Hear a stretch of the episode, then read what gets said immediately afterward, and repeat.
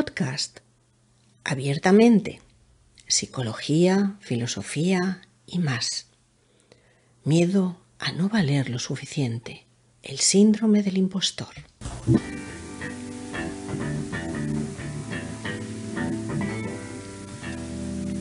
Hoy hablamos de uno de los motivos de malestar cada vez más recurrentes para pedir ayuda en consulta.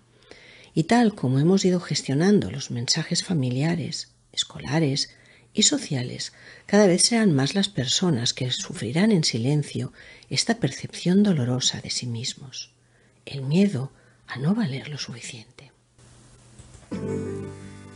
Por un lado, el exceso de protección unido a la exigencia de superación por parte del entorno más cercano y por otro, las redes sociales, donde solo se muestra la parte bonita, exitosa y feliz de nuestras vidas, en la mayoría pura pantomima.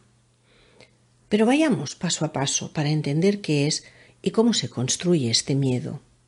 ¿A quién no le ha pasado en algún momento exigirse tanto que termina sufriendo y aún más frustrado? sentir que no estamos a la altura, nos desanima y al mismo tiempo eso ha dado paso al miedo y a la inseguridad. ¿De dónde proceden esas sensaciones?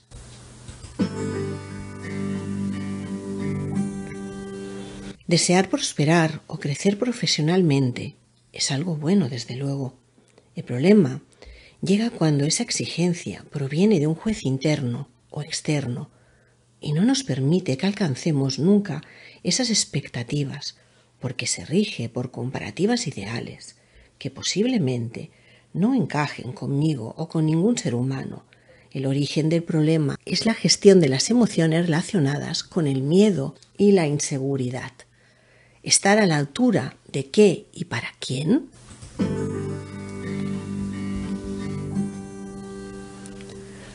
os presento a esos jueces que todos llevamos dentro. El primero, el juez interno. En este caso, las personas llevan al enemigo dentro en forma de juez implacable.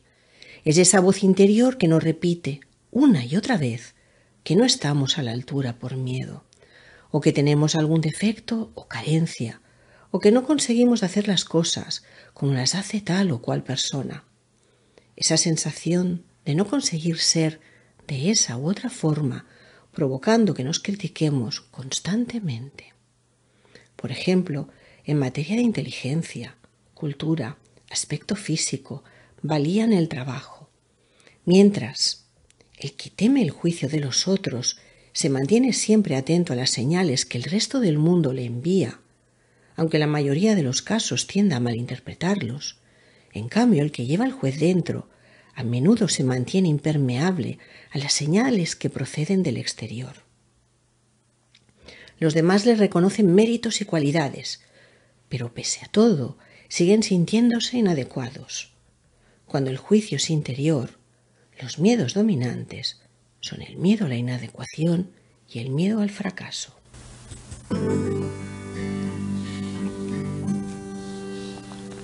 Otras veces es el juez externo o la sensación de que la sociedad te impone unos estándares que no puedes alcanzar. Hay quien teme ser juzgado solo por quien él o ella considera superior, por ejemplo, en el trabajo, pero no tiene ningún temor cuando está con los colegas o con los amigos. Hay quien teme el juicio solo de las personas que conoce, y quien en cambio teme solo el juicio de los desconocidos hasta llegar a quien se siente juzgado en todas las circunstancias sociales, incluso mientras hace la compra. También el contenido del juicio temido puede variar mucho. Unos temen ser juzgados desde el punto de vista intelectual, otros por las características estéticas o de personalidad. Por ejemplo, no haber ido de Erasmus, no hablar un inglés nativo siendo de otro país, no ser tan alta como tus mejores amigas o demasiado alta con relación a ellas. Son los otros los que te hacen sentir mal, de menos incluso. La percepción de un juicio exterior puede derivar en los siguientes miedos. Miedo a exponerse, miedo a la impopularidad, miedo al conflicto y miedo al rechazo. Hay un tercer juez que no es el habitual, que se llama el juez oculto. Este se esconde detrás de síntomas de otro tipo de problema o trastorno. Con frecuencia son personas muy capaces y de éxito, que sienten una gran vergüenza ante la idea de mostrar alguna debilidad o imperfección. Y han organizado su vida para evitar que esto ocurra, en la mayoría de los casos sin tener demasiados problemas. También es cada vez más frecuente que acudan a psicoterapia personas que tienen fobia a conducir limitada, como el miedo a conducir por autopista, o generalizada, miedo a conducir en todos los casos. Y la base del miedo no es la posibilidad de encontrarse mal durante la conducción o de perder el control del vehículo, que son percepciones fóbico-obsesivas características o típicas, sino el temor a que los otros conductores la juzguen. Cada uno construye aquello que luego sufre. La realidad no es lo que nos sucede, sino lo que hacemos con aquello que nos sucede.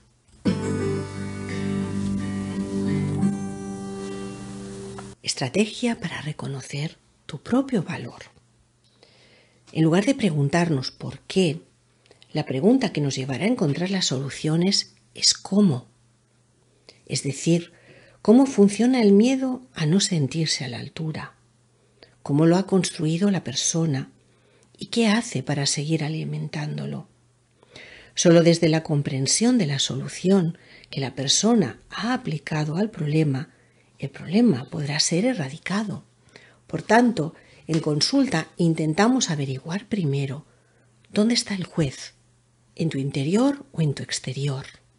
Si se encuentra en tu exterior, averiguaremos si tu miedo es a no estar a la altura de los demás y o de la sociedad. Miedo a las señales del mundo, miedo a la impopularidad, al conflicto o al rechazo. Si por el contrario se encuentra en tu interior, para ti nunca es suficiente. Se trata de una voz interior que va a todas partes contigo y te empuja a necesitar ser más y mejor.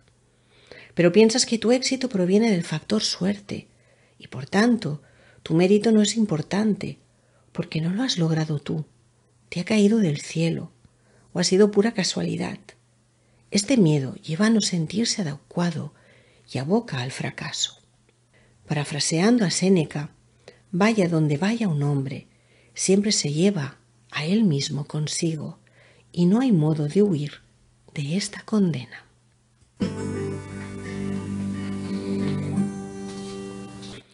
Seguramente, cuando ya hemos llegado a este punto de pedir ayuda, la persona ha intentado ya diferentes cosas para cambiar su estado permanente de aislamiento.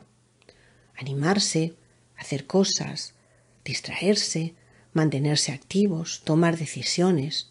Sin embargo, no ha funcionado. A esto lo llamamos soluciones intentadas.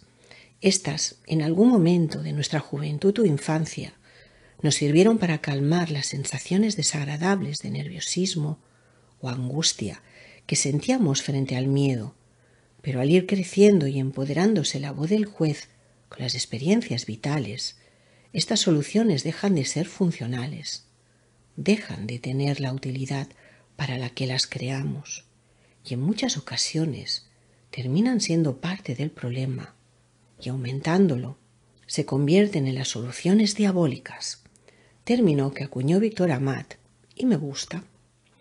Esto ocurre porque el cerebro es perezoso debido a que necesita no consumir demasiado porque si no deja al cuerpo sin combustible. Por eso suele elegir caminos conocidos cuando ha de resolver algo. Lo natural es que trate de hacerlo como siempre lo ha hecho. Y esa es la estructura de la solución intentada que se convierte en disfuncional.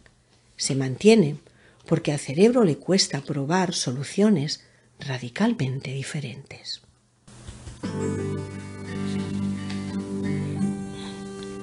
Respecto de los intentos disfuncionales, llevamos a cabo por quien teme no estar a la altura, podemos distinguir algunos guiones perceptivos reactivos concretos y utilizando un término más evocador, psicotrampas, de Giorgio Nardone.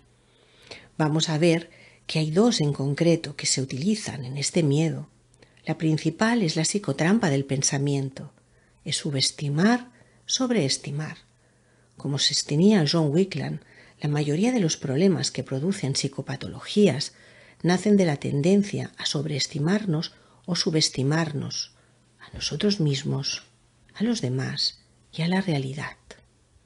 Otra psicotrampa del pensamiento que aparece muy a menudo en este tipo de miedos es la de lo siento, por lo tanto existe. El mecanismo consiste en atribuir a alguien o algo ciertas propiedades, pero no por haberlo verificado empíricamente, sino sólo a partir de nuestras sensaciones.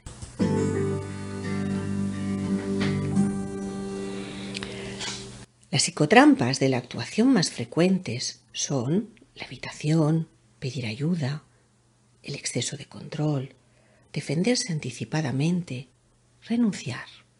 La evitación, que es una de las primeras, que si por un lado nos hace sentir seguros, por otro termina confirmando nuestra incapacidad para afrontar y superar las dificultades.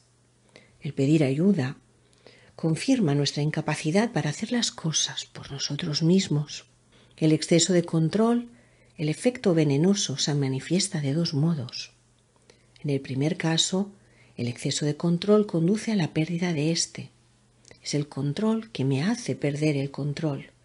Y en el segundo caso, tenerlo todo bajo control o querer hacer las cosas de manera perfecta funciona al principio tan bien para calmar el miedo que se convierte en una necesidad a la que la persona no puede renunciar. Defenderse anticipadamente. Si nos anticipamos en la defensa, el otro hará lo mismo con nosotros. Comienza así una escalada de desconfianza y de posturas defensivas que impide construir relaciones sanas. La defensa preventiva se vuelve como un boomerang contra quien quiere protegerse, confirmándole más la exigencia de defenderse y el autoengaño de vivir en un mundo poblado de enemigos. También pueden ser las medidas preventivas. Llevo un bolígrafo concreto y el examen seguro que me saldrá bien. Pero el día que no lo he podido coger o lo pierdo, me quedo paralizado de terror. Tomo cada vez que de hablar en público o actuar un tranquilizante. Pero si se me termina y no lo llevo, vuelvo a quedar paralizado. Renunciar es el último acto que terminamos haciendo, cuando la desconfianza en las propias capacidades lleva a renunciar a enfrentarse a las pruebas que la vida nos presenta. Lo único que consigue es confirmar la presunta incapacidad hasta convertirla en real.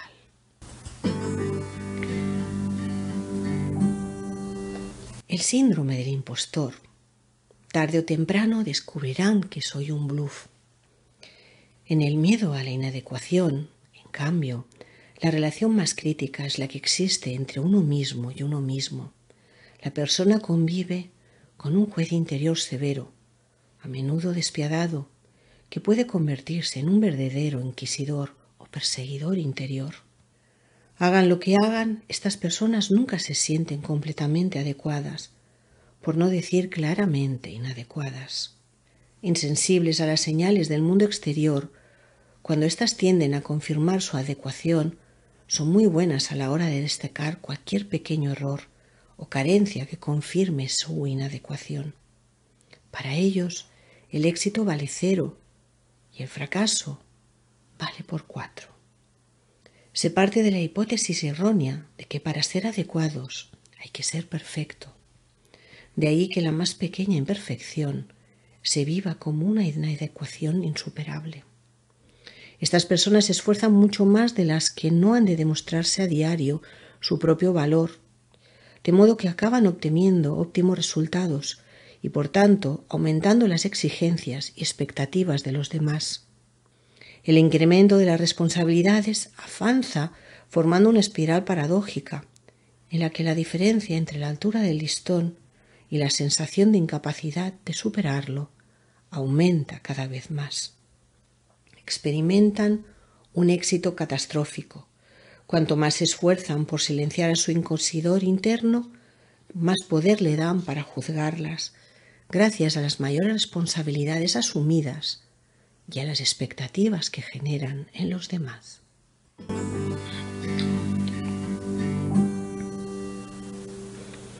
En el ámbito profesional, donde el guion permite desempeñar funciones de gran responsabilidad, la sensación de la persona que vive este miedo es a menudo la de ser una especie de impostora, alguien que finge ser lo que no es y que antes o después será inevitablemente desenmascarado.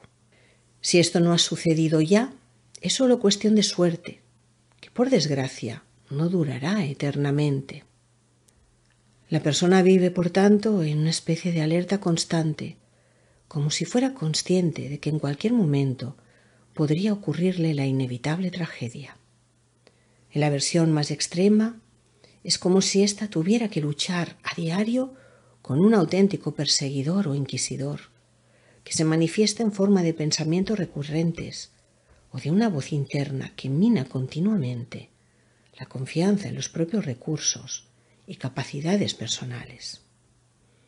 El miedo puede oscilar entre las formas más leves propias de quien se siente siempre un poco inseguro, pero vive su vida con éxito y las más graves de las patologías invalidantes, por lo general trastornos fóbicos obsesivos, paranoicos o depresivos.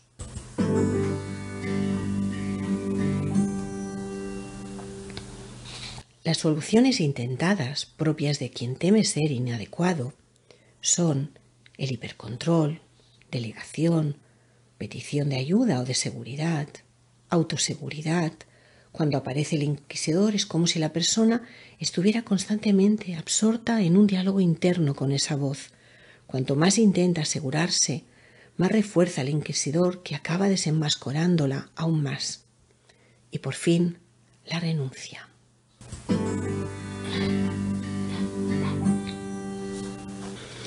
Vamos a poner, para entender todo esto, un ejemplo de un caso real. Evidentemente lo sintetizaremos mucho, pero creo que va a ser muy comprensible todo lo que hemos hablado y algunos de los que estáis oyendo este pod seguro que os sentiréis identificados. Es una CEO de una agencia de comunicación corporativa. Es una mujer con grandes habilidades comunicativas y que se ha ganado el puesto con esfuerzo. Cuando se presenta muy bien arreglada, con una postura corporal muy aparentando seguridad, presenta su demanda explicando lo siguiente. Estoy aquí porque soy muy insegura. Siempre me siento inferior a los demás. No tengo confianza en mí misma. La pregunta habitual para ir acotando lo que le ocurre a la persona suele ser ¿te ocurre siempre o solo en algunas circunstancias?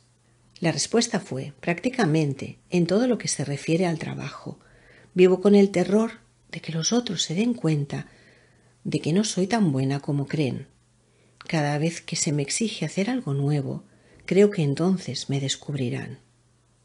Le respondo, si te he entendido bien, y corrígeme si me equivoco, es como si te consideraras una especie de bluff que tarde o temprano alguien descubrirá. En este caso, y como se hace cuando la persona tiene dificultades para describir detalladamente el problema que hay que resolver, decido explorar la otra cara de la moneda, de modo que le pregunto, ¿qué otra cosa diferente harías si como por un milagro de repente estuvieses segura de ti misma y no pensaras más que eres un bluff? Me responde, en primer lugar, no pasaría la tarde controlando de nuevo las actividades realizadas hoy para estar segura de no haber cometido errores. Por fin podría pasar una velada tranquila con mi pareja y mis hijos. Mañana me despertaría serena y contenta de ir a trabajar. Y en la reunión matutina diría realmente lo que pienso en vez de escuchar en silencio. No le pediría a mi ayudante que volviera a controlar los trabajos más complejos, y me propondría alguna nueva actividad estimulante que ahora procuro evitar por miedo. Si nos fijamos, nos describe su solución intentada de hipercontrol, autoseguridad, delegación, petición de ayuda y renuncia.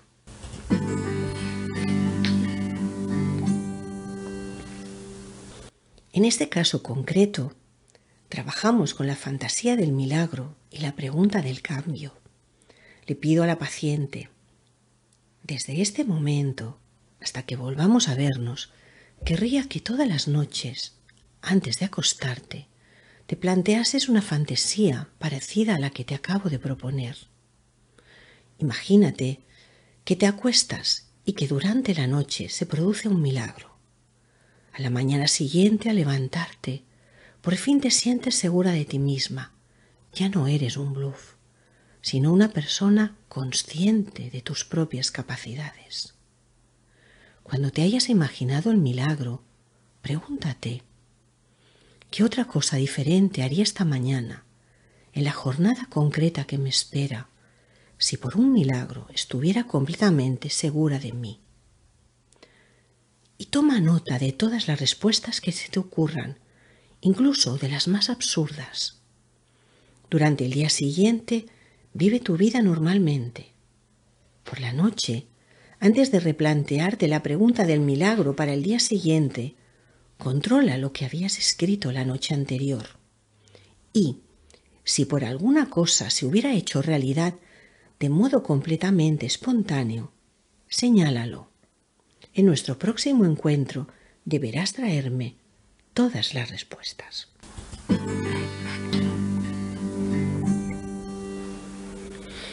A lo largo de las semanas había empezado a reducir tanto las peticiones de ayuda como los controles excesivos de su trabajo, descubriendo que las cosas no le iban tan mal. Evidentemente, cada caso es diferente y se ha de adaptar ad hoc para cada persona y caso. Al final, se trata de gestionar a tus jueces, que siempre vayas donde vayas te acompañarán, pero jugarán a tu favor y no en tu contra.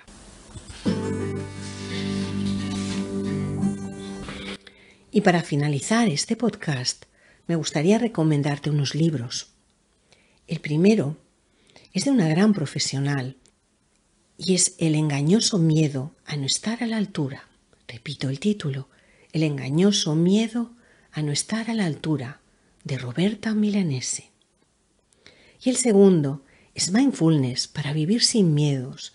Su autora, Ellen Flix, y de momento, por ser yo su altura, sé que ha recibido muy buenos elogios. Te repito también el título, Mindfulness para vivir sin miedos, de Ellen Flix. Espero que este podcast os haya sido de utilidad y podéis seguirme en mi canal de YouTube, Elena Flix, en Instagram, arroba Flix, Facebook, Elenflix y Elenflix Escritora. Y si no, en mi web www.elenflix.com.